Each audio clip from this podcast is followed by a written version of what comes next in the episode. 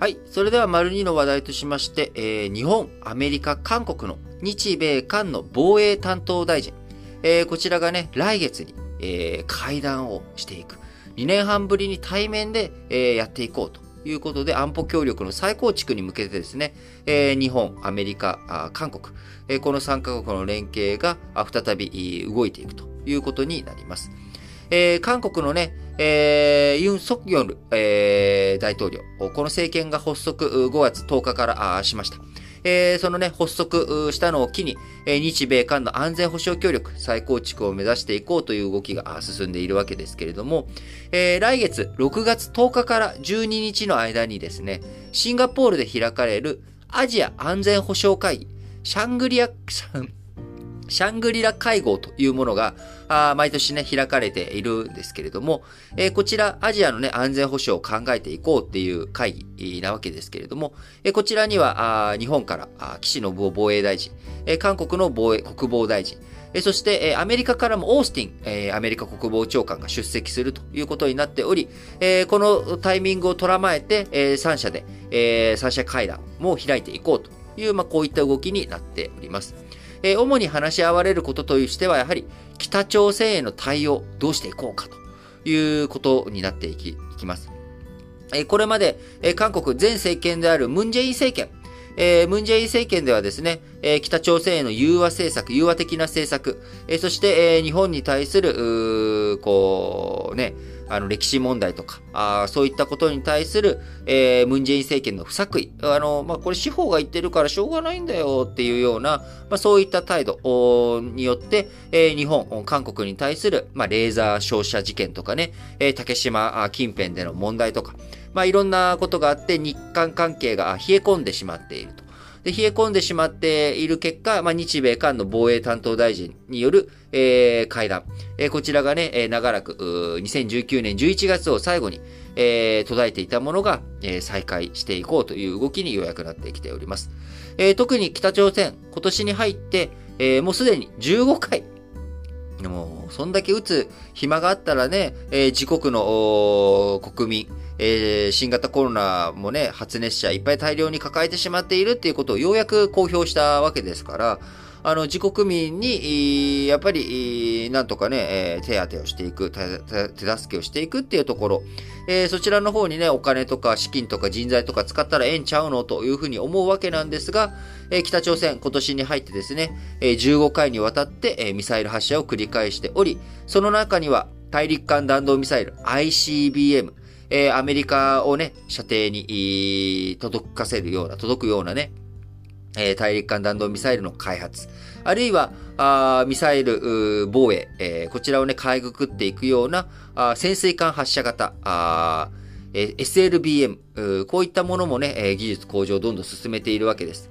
え、潜水艦からね、撃たれる。要は、一番その、こう、今、日本でも、ね、えー、敵基地攻撃能力、打撃能力をね、持とうと。えー、相手の基地とかからね、第2波とか、あそういったもの、兆候が見られたときに、えー、きちんと対処できるようなね、え、力を持っていこうという話になっておりますけれども、え、これ結局 SLBM とかそういったものを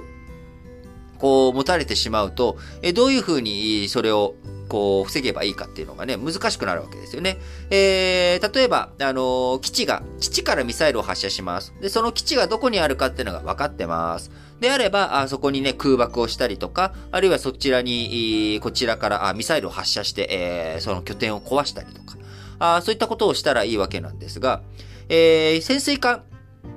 から、あの、ミサイル発射されるとですね、潜水艦って、あの、宇宙からのレーダーとかでも、こう、発見がしづらいわけですよ。あの、海底に沈んでいるわけなので。えー、なので、どこにいるのかっていうものがすごく、把握しづらい、隠密コードが取れるものなわけですよね。で、その隠密コードができるところから、あ攻撃を仕掛けられていく。しかもそうすると、え、その後、先制攻撃を敵から受けた後に、え、報復として、え、その潜水艦を破壊しようと思っても、え、どこに行ったかわからない、みたいな状態になってしまうと。なので、日本にとって SLBM っていうのは非常に非常にですね、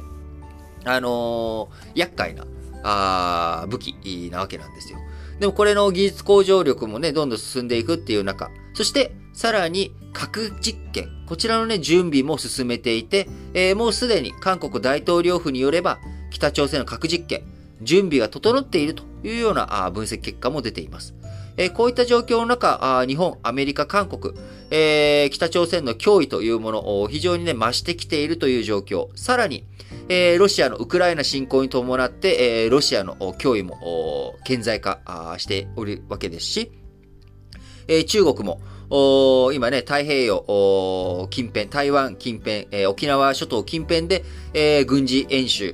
というものを、今だかつてない規模でですね、えー、どんどん軍事訓練、え、進めており、台湾海峡の問題というものも非常に強くなってきているということになっております。えこういった状況の中、日本、アメリカ、韓国、えしっかりと北東アジアの安全保障を固めていく上で、えこの3カ国、え日本とアメリカは安全保障、え同盟、え同盟関係にありますし、アメリカと韓国も同盟関係にあるという状況の中、アメリカの同盟国である日本と韓国、えこちらがね、3カ国で連携して対応していくということが非常に重要なポイントになってくると思います。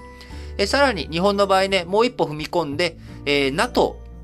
えアメリカと欧州の同盟関係のある NATO との協力関係というものも日本しっかりと作っていく必要があります。え、直接的にはね、ロシアの脅威への対抗、え、そして、え、その後、中国のね、海洋進出とか、こういったところに対しても、え、欧米諸国、欧州諸国とね、連携を取っていくっていうのが非常に重要になっていきます。えー、今度、NATO の首脳会合開かれるときに、えー、日本の岸田文雄首相もそれに参加の要請を受けているということで、えー、それが実現すればね、あの、日本の総理大臣として初めて NATO の会合に参加するということにもなりますんで、非常に、あの、日本として、ああの、欧州との連携深めていく上でも重要なことになっていくと思います。えー、なのでね、今年、えー、本当に、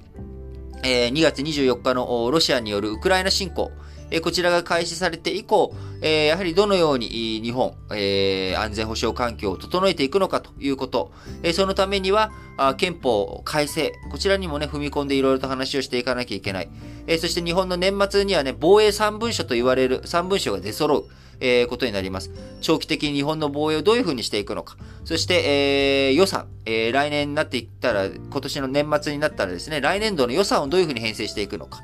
GDP 比2%増額させていく。え、そちらの道筋をね、え、防衛予算も増やしていくということも話になっていく。え、そうなってくると、やっぱり国民負担をどういうふうにしていくのか。あ消費税上げる議論とかね、そういったものもまた再び出てくると思います。え、社会保険料、社会保障、え、こちらについてどのように削れるものを削っていくのかとかね、え、非常に、僕らの国民生活にも大きな影響を与えるという動きが今年1年間で、え直接的になくてもですね、それを間接的にやっていく。えそういった間接的に影響のある話というものがどんどん出てくると思いますので、えこの新聞解説ながら聞きでね、しっかりとこう取り上げていきたいなと思います。